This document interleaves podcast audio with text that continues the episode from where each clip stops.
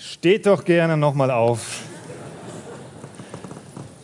um Gottes Wort gemeinsam zu lesen. Philippa Kapitel 2, ab Vers 12. Daher, meine Geliebten, wie ihr alle Zeit gehorsam gewesen seid, nicht nur in meiner Gegenwart, sondern jetzt noch viel mehr in meiner Abwesenheit, bewirkt euer Heil mit Furcht und Zittern. Denn Gott ist es, der in euch wirkt, sowohl das Wollen als auch das Wirken zu seinem Wohlgefallen. Tut alles ohne Murren und Zweifel, damit ihr tadellos und lauter seid, unbescholtene Kinder Gottes, inmitten eines verdrehten und verkehrten Geschlechts, unter dem ihr leuchtet wie Himmelslichter in der Welt, indem ihr das Wort des Lebens festhaltet. Mir als Grund zum Rühmen auf den Tag Christi, dass ich nicht vergeblich gelaufen bin, auch nicht vergeblich gearbeitet habe. Wenn ich aber auch als Trankopfer über das Opfer und den Dienst eures Glaubens gesprengt werde, so freue ich mich und freue mich mit euch allen. Ebenso aber freut auch ihr euch und freut euch mit mir. Beten wir zusammen. Vater, wir danken dir für dein kostbares Wort. Es ist das Wichtigste, was wir haben und was wir in diesem Moment brauchen. Und wir bitten dich, ergreife unsere Herzen, dass wir nach deiner Wahrheit leben wollen. Amen.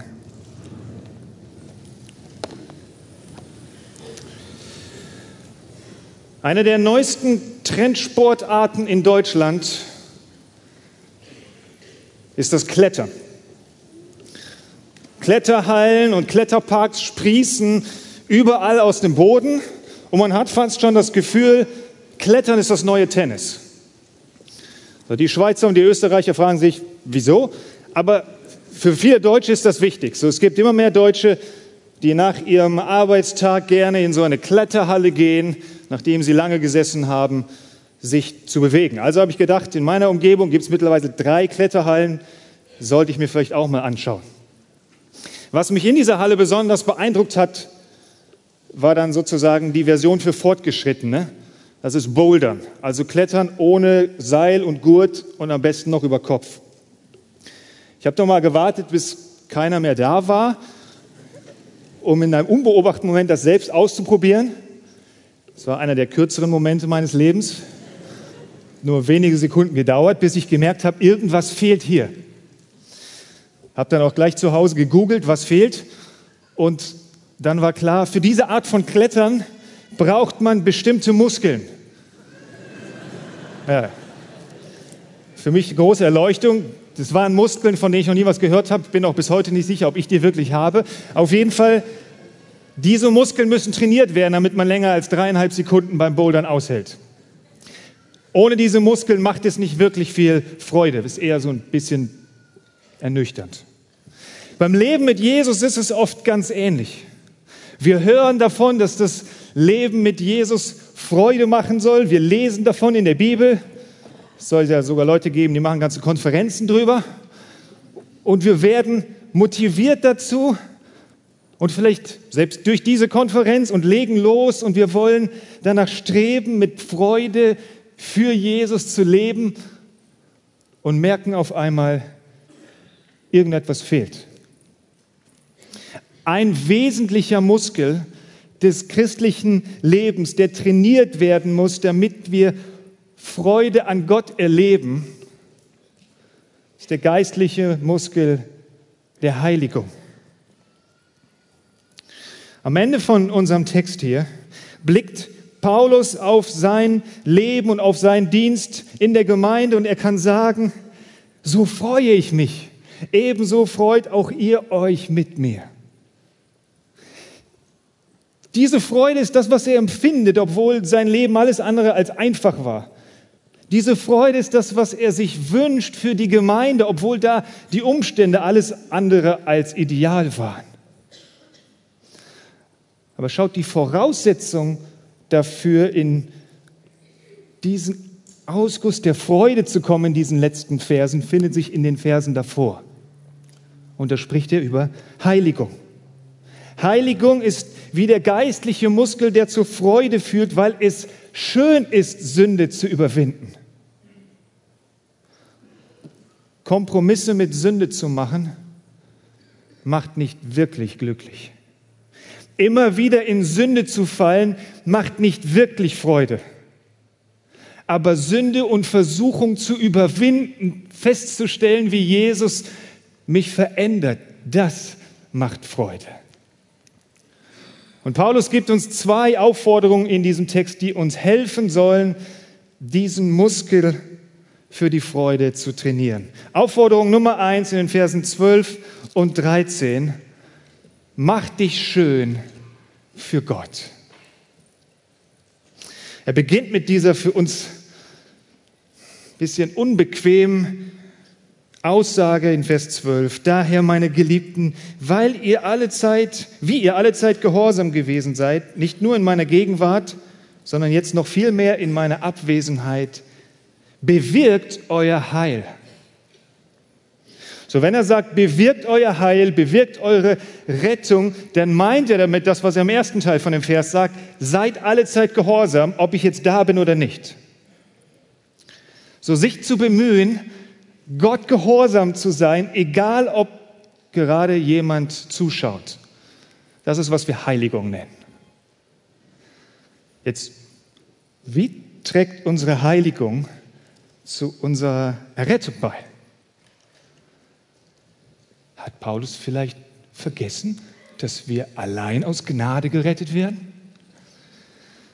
Schaut, wenn Paulus über Errettung spricht, dann redet er manchmal als, davon als ein Ereignis in der Vergangenheit und manchmal als ein Ereignis in der Gegenwart und manchmal als ein Ereignis in der Zukunft. Zum Beispiel Römer 13, Vers 11. Jetzt ist unsere Errettung näher als zu der Zeit, da ihr zum Glauben gekommen seid.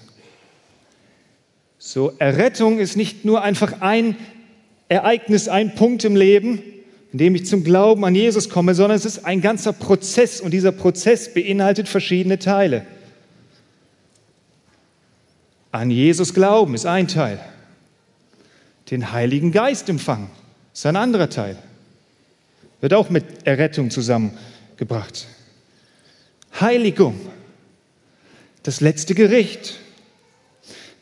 So die Frage ist, woran hängt unsere Errettung? Wenn es diese verschiedenen Teile in diesem Prozess gibt, welcher ist entscheidend?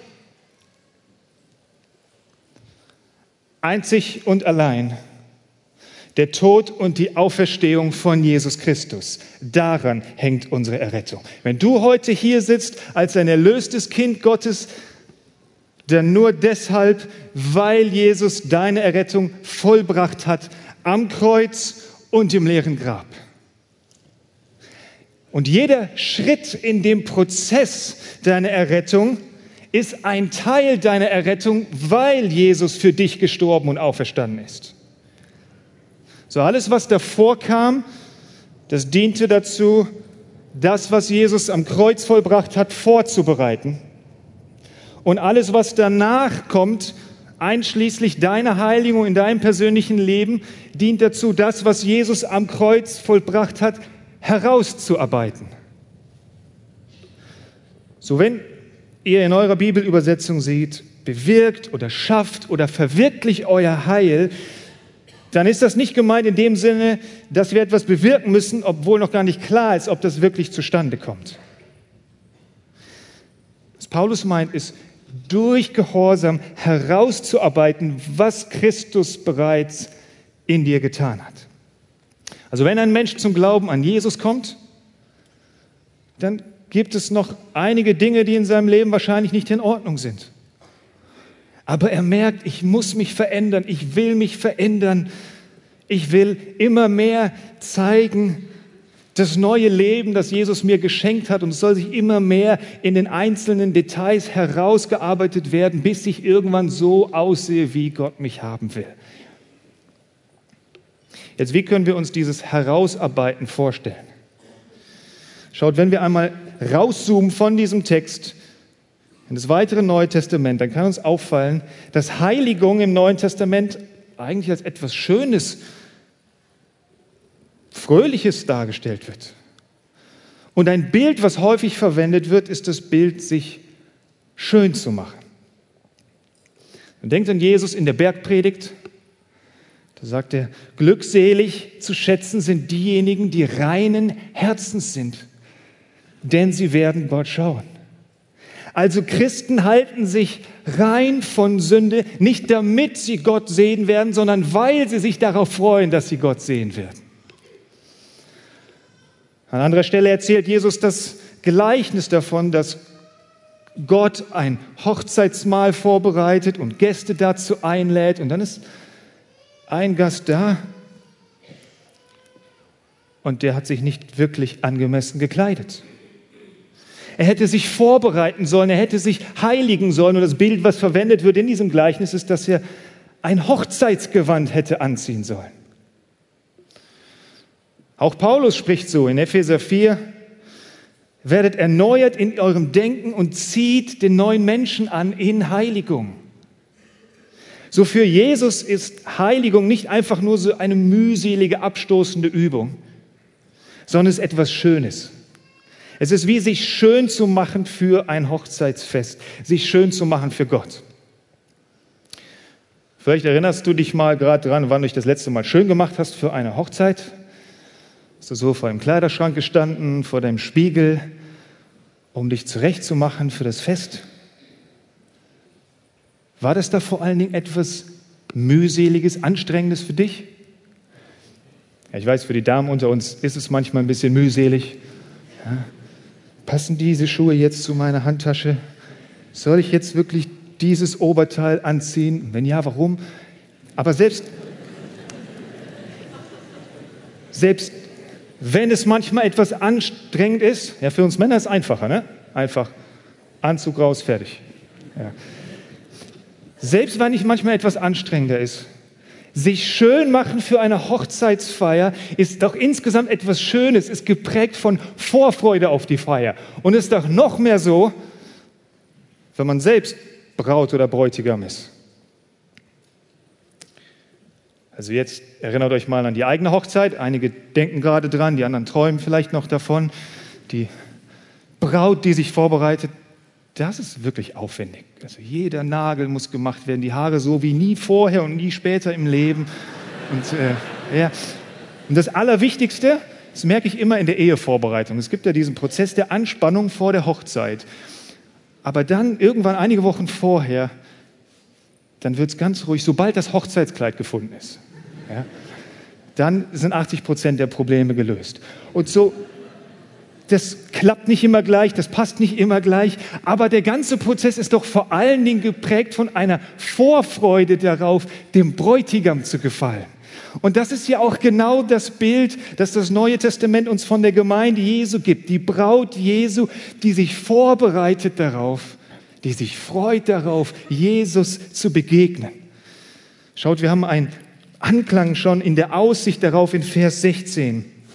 Euer Leben soll zum Grund, zum Rühmen, zum Jubel, Grund zur Freude geben an dem Tag Christi, an dem Tag, an dem Jesus wiederkommt.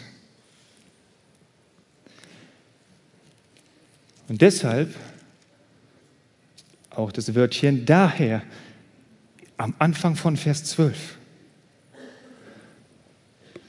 Paulus beginnt zuerst mal zurückzublicken auf die Verse vorher die Beschreibung von Jesus Christus, die wir heute Morgen von Ron präsentiert bekommen haben, der Aufruf zum Gehorsam beginnt mit dem Blick auf Jesus. Und das wesentliche Merkmal von Jesus in Vers 8 war sein Gehorsam. Das heißt, weil unser Erlöser gehorsam war, weil er sich durch Gehorsam ausgezeichnet hat, wollen wir gerne gehorsam sein.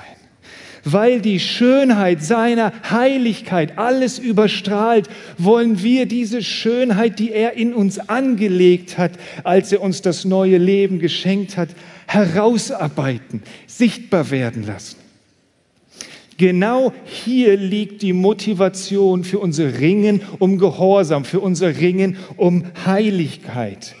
Wenn wir Jesus von Angesicht zu Angesicht sehen werden, dann wollen wir zu ihm passen.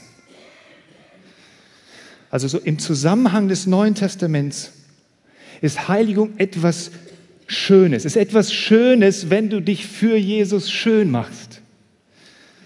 Und darum auch diese Überschrift über diesen ersten Aufruf hier. Mach dich schön für Gott. Es ist etwas Schönes, wenn du dich darum bemühst, liebevoll zu deinem Partner zu sein, geduldig mit deinen Kindern umzugehen. Soll ja nicht immer ganz automatisch passieren, habe ich gelesen. Das, wenn du dich darum bemühst, zuversichtlich zu sein und nicht besorgt, darum bemühst, zufrieden zu sein und nicht immer wieder neidisch zu werden, wenn du dich darum bemühst, nicht allen Wünschen und Impulsen und Versuchungen in dir nachzugeben, sondern ihm treu zu sein, weil du weißt, für wen du es tust. Daher, meine Geliebten, mit diesem Blick auf Jesus Christus selbst, macht euch schön für Gott. Bewirkt euer Heil mit Furcht und Zittern.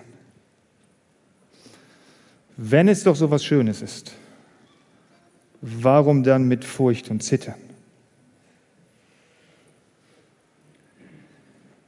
Weil es um Gott geht.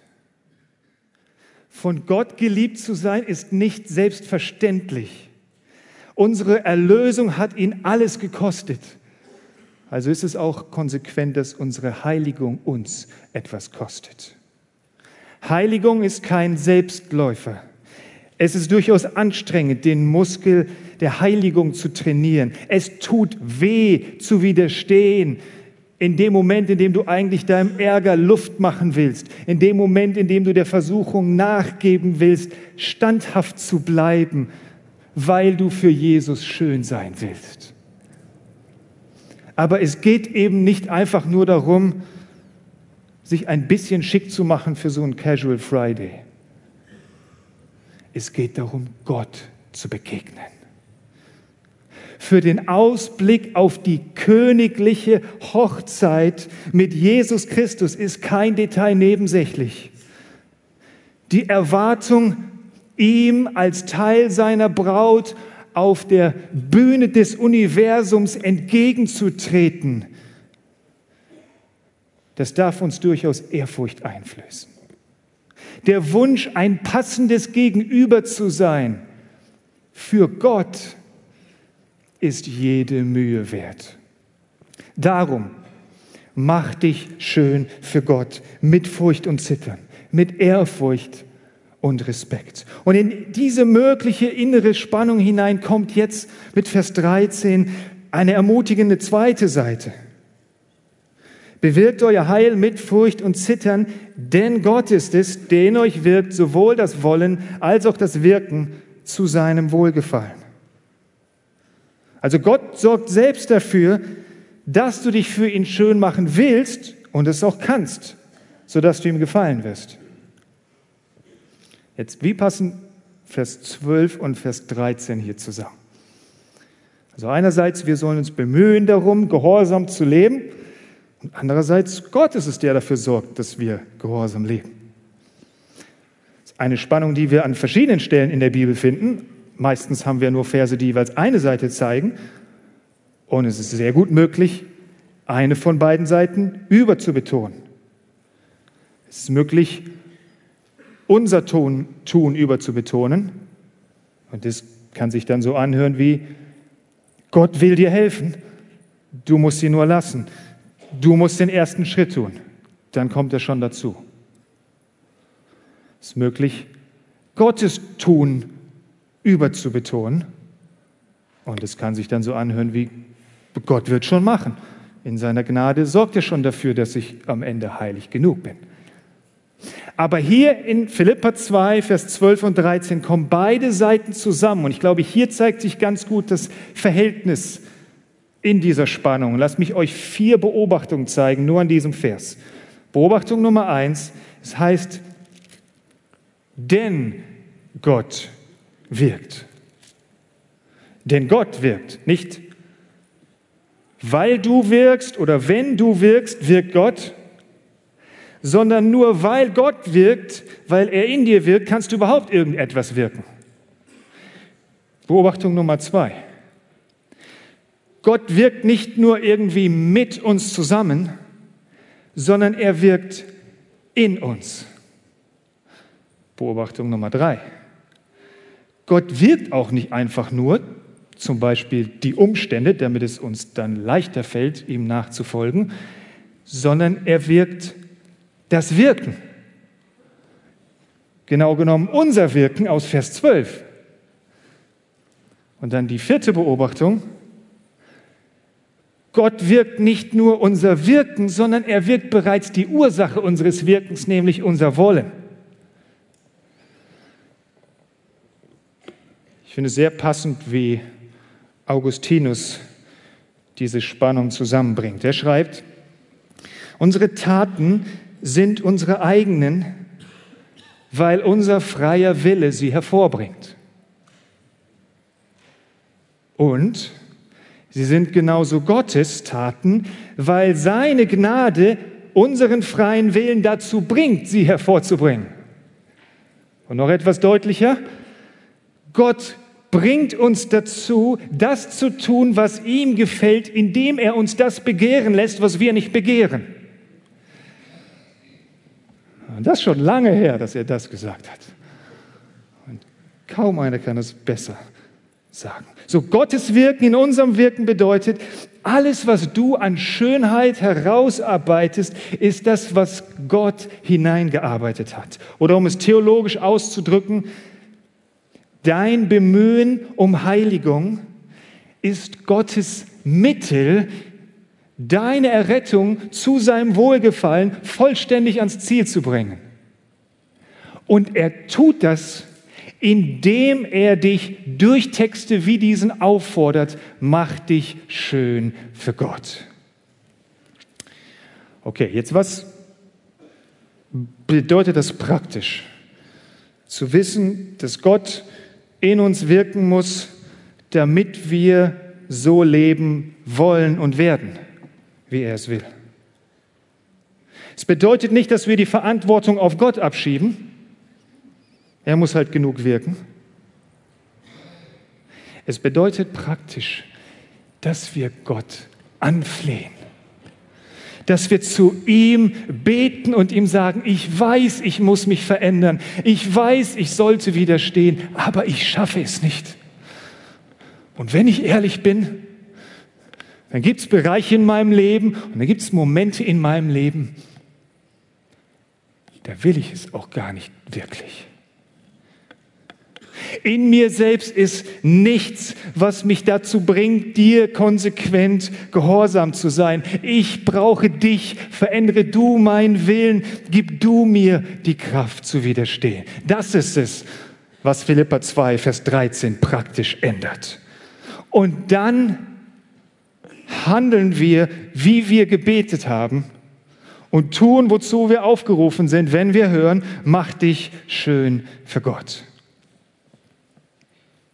Und wenn wir dann erleben, dass Jesus uns Sünde überwinden lässt, dass er uns in Versuchung widerstehen lässt, dann wissen wir mit dieser Haltung aus Vers 13, das bin nicht einfach ich in meiner Konsequenz, in meiner Disziplin, die so schön aussieht. Es ist Gottes Schönheit, die sich hier in mir zeigt. Und genau darum geht es auch in dem zweiten Aufruf in unserem Abschnitt, Vers 14 und 15. Und zu der Frage, wozu sollen wir uns schön machen für Gott? Zweiter Aufruf, zeige, wie schön Gott ist. Tut alles ohne Murren und Zweifel, damit ihr tadellos und lauter seid, unbescholtene Kinder Gottes inmitten eines verdrehten und verkehrten Geschlechts, unter dem ihr leuchtet wie Himmelslichter in der Welt. Paulus wird hier erstmal konkreter und beginnt mit dem Aufruf, tut alles ohne Murren und Zweifeln. So ein wesentliches Problem der Philippa, sozusagen Ein erster Punkt, an dem sie sich um Gehorsam bemühen mussten, war ihre sündige Neigung zur Unzufriedenheit. Und wenn wir das an verschiedenen Stellen im Brief nachvollziehen, dann sehen wir auch, die war oft auch gegeneinander gerichtet und hat deswegen auch zu Uneinigkeit in der Gemeinde geführt. Jetzt, wenn Paulus sagt, tut alles ohne Murren und Zweifeln, dann fragt er damit implizit, erinnert ihr euch, wie Israel Gott in der Wüste nachgefolgt ist? Sie murrten und waren unzufrieden mit Gottes Wegen. Und sie zweifelten daran und deswegen stritten sie auch darüber. Das heißt, sie taten genau das Gegenteil von dem, wozu sie eigentlich berufen waren. Durch ihr Leben den Völkern um sie herum zu zeigen, so schön sieht es aus, Gottes Volk zu sein. Stattdessen musste Mose über sie sagen, 5. Mose 32, Vers 5, eine verkehrte und verdrehte Generation versündigte sich gegen Gott. Sie sind nicht seine Kinder, sondern ein Schandfleck.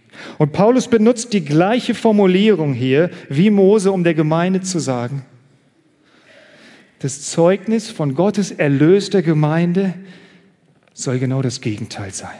Ihr sollt gerade nicht so werden wie die Gesellschaft um euch herum, sondern tut alles ohne Murren und Zweifel. Hier musste ihre Heiligung beginnen. Und ich habe gedacht, möglicherweise ist es auch ein ganz guter Startpunkt für viele, für uns. Gerade für uns Christen hier in Deutschland. Glaubt man den Tageszeitungen, geht es den meisten Deutschen so gut wie nie, aber für die Zukunft sehen sie schwarz. Die Zeitung Die Welt hat vor einigen Monaten mal eine Umfrage publiziert, gemäß derer die Stimmungslage in Deutschland so schlecht ist wie lange nicht mehr. Und resümiert dann, die Studie belegt, was eigentlich jeder weiß, der die Deutschen kennt. Die Deutschen sind Pessimisten. Das heißt, Menschen, denen nicht wohl zumute ist, wenn sie sich gut fühlen, weil sie befürchten, dass sie sich schlechter fühlen, wenn sie sich besser fühlen.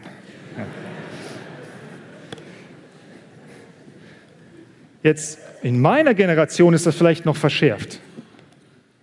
Ich bin ein Millennial, das heißt, ich bin irgendwo zwischen 1980 und kurz vor der 2000er Wende geboren. Und ihr könnt jetzt selber euch überlegen, an welchem Ende wahrscheinlich. Und wisst ihr, was über die, man über die Millennials sagt? Die Millennials wollen immer genau das, was sie gerade nicht haben. Möglicherweise kommt dieser Hang zu Unzufriedenheit sogar unter uns Christen vor. Möglicherweise kommt es vor, dass wir mit unserem eigenen Leben manchmal unzufrieden sind, unzufrieden mit den Umständen, in denen wir leben, unzufrieden mit Gottes Führung in unserem Leben. Ich habe sogar gehört, natürlich außerhalb dieser Räume, dass es manchmal passieren soll, dass Christen sogar unzufrieden sind mit ihrer Gemeinde, unzufrieden mit Geschwistern in der Gemeinde, unzufrieden mit der Leitung in der Gemeinde, unzufrieden damit, wie Dinge in der Gemeinde gestaltet werden. Es soll sogar welche geben, die sind unzufrieden mit ihrem Heimatland, unzufrieden mit der Regierung, unzufrieden mit der Wirtschaft, unzufrieden mit der Gesellschaft und überhaupt. So möglicherweise fängt Heiligung für viele von uns genau hier an in einem Bereich, den wir vielleicht gar nicht ähm, vermutet hätten. Tut alles ohne Murren und Zweifel. Jetzt, wenn du in einer Gesellschaft lebst, die sich immer mehr durch Murren und Zweifeln auszeichnet und du selbst wirst durch Gottes Gnade da so verändert, dass du immer weniger murrst und zweifelst, dann hat das eine Wirkung. Und genau das ist auch Gottes Ziel mit unserer Heiligung, nicht nur in diesem, sondern auch in allen möglichen anderen Bereichen unseres Lebens. Vers 15. Damit ihr tadellos und lauter seid, unbescholtene Kinder Gottes inmitten eines verdrehten und verkehrten Geschlechts, unter dem ihr leuchtet wie Himmelslichter in der Welt. Ich finde es eigentlich ein bisschen schade, dass ich öfter von Christen höre, es wird ja immer schlimmer in Deutschland, nicht wahr? Nie war die Gesellschaft so verdorben wie heute. Es wird doch immer schwerer, als Christ zu leben. Schon mal gehört? Ja, das mag zutreffen in manchen Bereichen. Aber so ganz allgemein insgesamt, glaubt ihr wirklich, es war einfacher als Christ in Deutschland zu leben vor 80 Jahren? Erzähl das mal Dietrich Bonhoeffer. So, ja, manchmal geht uns das so, dass wir das wahrnehmen, zu Recht wahrnehmen, wie Paulus das formuliert, dass wir leben inmitten einer von Gottes Standard her gesehen verdrehten und verkehrten Generation. Aber es ist gut daran zu denken, Paulus schrieb das schon vor 2000 Jahren. Das an sich ist nichts Neues. Er schreibt über seine, über die Umgebung der Philippa genau das Gleiche. Wir leben in einer verdrehten Gesellschaft. Und sein Rat ist nicht, seht zu, dass ihr da rauskommt, seht zu, dass ihr euch da raushaltet, sondern sein Rat ist, lebt in dieser dunklen, unheiligen Umgebung und zeigt, wie schön Gott ist, indem ihr sie sehen lässt, lasst, wie Gott euch verändert. Eine Gesellschaft, die Gott und seinen Standard nicht schön findet, ist eine bemitleidenswerte Gesellschaft. Aber die Menschen um uns herum brauchen nicht in erster Linie Christen, die sich kaum von ihnen unterscheiden, sondern sie brauchen und sie brauchen dringend Christen, die ihnen etwas weit Besseres und etwas weit Schöneres zeigen als das, was Netflix ihnen anbieten kann. Hier wird Heiligung auf einmal nicht nur wichtig für uns selbst, sondern auch für die Menschen um uns herum. Menschen, die unzufrieden sind brauchen Christen, an denen sie sehen, hier ist jemand, der hätte mindestens genauso viel Grund, unzufrieden zu sein wie ich. Und doch ist da eine Zufriedenheit und die hat offensichtlich etwas mit Jesus zu tun. Menschen, deren Leben gezeichnet ist von zerbrochenen Beziehungen, brauchen Christen und Gemeinden, an denen sie sehen, dass ein ehrlicher, liebevoller Umgang miteinander möglich ist und dass das etwas mit Jesus zu tun hat. So ein wesentliches Ziel Gottes mit deiner Heiligung ist in einer dunklen und zerbrochenen Welt den Lichtstrahl der Hoffnung aufscheinen zu lassen, sodass Menschen erkennen können, wie schön Gott ist. Also, mach dich schön für Gott damit du der Welt zeigst, wie schön Gott ist. Aber Paulus lässt uns nicht einfach mit diesen zwei Aufforderungen hier stehen. Er gibt uns auch ein sehr praktisches Mittel am Anfang von Vers 16. Wie tun wir das? Indem ihr das Wort des Lebens festhaltet. Jetzt, was ist das Wort des Lebens? Paulus schreibt öfter mal an verschiedenen Stellen einfach nur von dem Wort und nimmt es als eine Kurzform für das Evangelium. Das Wort des Lebens ist die Botschaft, die uns Leben bringt. Es ist das Evangelium, Gottes Kraft zur Rettung jedem, der glaubt. Es ist das Wort von dem, über den Petrus sagt, Herr, wohin sonst sollten wir gehen? Nur du hast Worte des ewigen Lebens. Das heißt, um von Gott verändert zu werden, sodass Menschen erkennen, wie schön Gott ist, müssen wir eingenommen sein von der Botschaft von Jesus Christus. Und es ist doch bemerkenswert, dass Paulus ausgerechnet im Zusammenhang von Heiligung diese Botschaft das Wort des Lebens nennt. Gerade wenn wir uns darum bemühen, Gott nicht ungehorsam zu sein, ist es doch wichtig, dass wir uns an diesen Aspekt des Evangeliums erinnern, dass das, was Gott uns in Jesus Christus geschenkt hat, das bestmögliche Leben überhaupt ist. Wir versuchen ja oft durch Ungehorsam glücklich zu werden, weil es uns in bestimmten Situationen schwer fällt zu glauben, was Jesus gesagt hat. Ich bin gekommen, damit sie Leben haben und damit sie es im Überfluss haben. Am Wort des Lebens festhalten, an diesem Wort. Jesus gab sein Leben, damit ich Leben im Überfluss haben kann. Das hilft uns ungemein, uns nicht ständig zu sorgen um die Zukunft, sondern darauf zu vertrauen, Gottes Plan für mein Leben ist der beste Plan.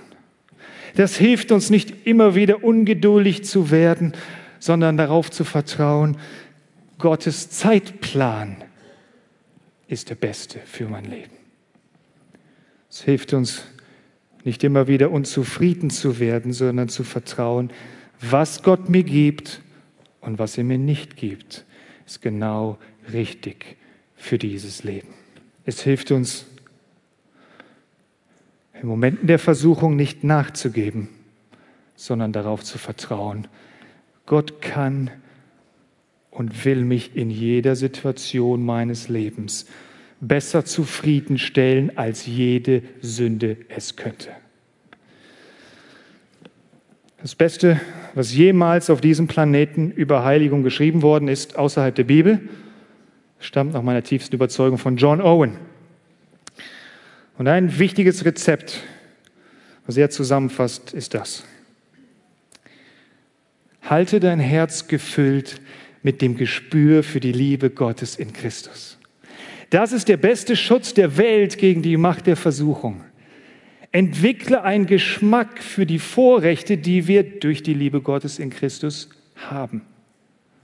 Kind Gottes zu sein, gerechtfertigt zu sein, von Gott angenommen zu sein. Füll dein Herz mit Gedanken an die Schönheit seines Todes und du wirst großen Frieden und Sicherheit in deinem normalen Glaubensleben mit Gott haben, wenn Versuchungen kommen. So John Owen ist überzeugt und Paulus ist überzeugt, das wesentliche Mittel, die Dunkelheit in einer gottlosen Welt um uns herum und die dunkel, dunklen Flecken von Gottlosigkeit in deinem und meinem Herzen zu erleuchten, ist die Botschaft des Evangeliums, ist die Botschaft von dem, der uns berufen hat aus der Dunkelheit zu seinem wunderbaren Licht, ist die Botschaft von dem, der sich für uns hingegeben hat, um uns zu heiligen und zu reinigen. Als Sünder, die immer wieder an Gottes Maßstab an Heiligkeit versagen, brauchen wir genau diese Botschaft immer und immer wieder um uns schön zu machen für Gott und den Menschen zu zeigen, wie schön Gott ist. Paulus schließt seinen Aufruf mit einem Ausblick ab Vers 16. Mir als Grund zum Rühmen auf den Tag Christi, dass ich nicht vergeblich gelaufen bin, auch nicht vergeblich gearbeitet habe. Wenn ich aber auch als Trankopfer über das Opfer und den Dienst eures Glaubens gesprengt werde, so freue ich mich und freue mich mit euch allen. Das ist so eine Hoffnung, sein Ausblick. Es kommt der Tag, an dem jeder Kampf vorbei sein wird. Es kommt der Tag, an dem deine Heiligung beendet sein wird. Es kommt der Tag, an dem deine Errettung vollendet sein wird an dem es nichts mehr herauszuarbeiten gibt, an dem es nichts mehr zu zeigen gibt, an dem es nichts mehr festzuhalten gibt. Der Tag, an dem jede Zunge bekennen wird, dass Jesus Christus der Herr ist. Und es wird ein Tag der Freude sein. Es wird Freude sein darüber, dass wir unseren Lauf vollendet haben. Und es wird Freude sein darüber, dass andere, in die wir investiert haben, ihren Lauf vollendet haben. So wie Paulus erwartet, dass er sich freut darüber, wenn die Philipper ihren Kurs vollenden. So, es wird Freude darüber sein, dass die Mühe sich gelohnt hat, die du investiert hast. Die Stunden und die Tage, die du in dein Kind investiert hast, damit es zum Glauben kommt und darin lebt. Die Nerven und die Geduld, die du in deinen Ehepartner investiert hast, damit er Jesus ähnlicher wird. Die Worte und die Tränen, die du in deine Freunde investiert hast, damit sie Jesus kennenlernen und an ihm festhalten in den Stürmen des Lebens die Mühen und die Kräfte, die du in die Gemeinde investiert hast, damit sie leuchtet als Licht in einer dunklen Welt. Was immer Heiligung uns kosten mag. Für dein Leben, um dich schön zu machen für Gott und für das Leben anderer, denen du zeigen willst, wie schön Gott ist. Spätestens, wenn Jesus Christus wiederkommt und wir ihn von Angesicht zu Angesicht sehen, wird für alle offensichtlich sein. Heiligung bringt Freude. So, Klettern ohne Gurt und Seil kann Freude machen, wenn die nötigen Muskeln dafür trainiert sind. Leben mit Jesus soll Freude machen, aber es ist nötig, den Muskel des Gehorsams zu trainieren. Wie trainieren wir diesen Muskel? Als Einzelne, als Gemeinden, indem wir die Wiederkunft Jesu vor Augen haltend, am Wort des Lebens festhaltend, dem Aufruf folgen. Mach dich schön für Gott und zeige, wie schön Gott ist. Beten wir zusammen.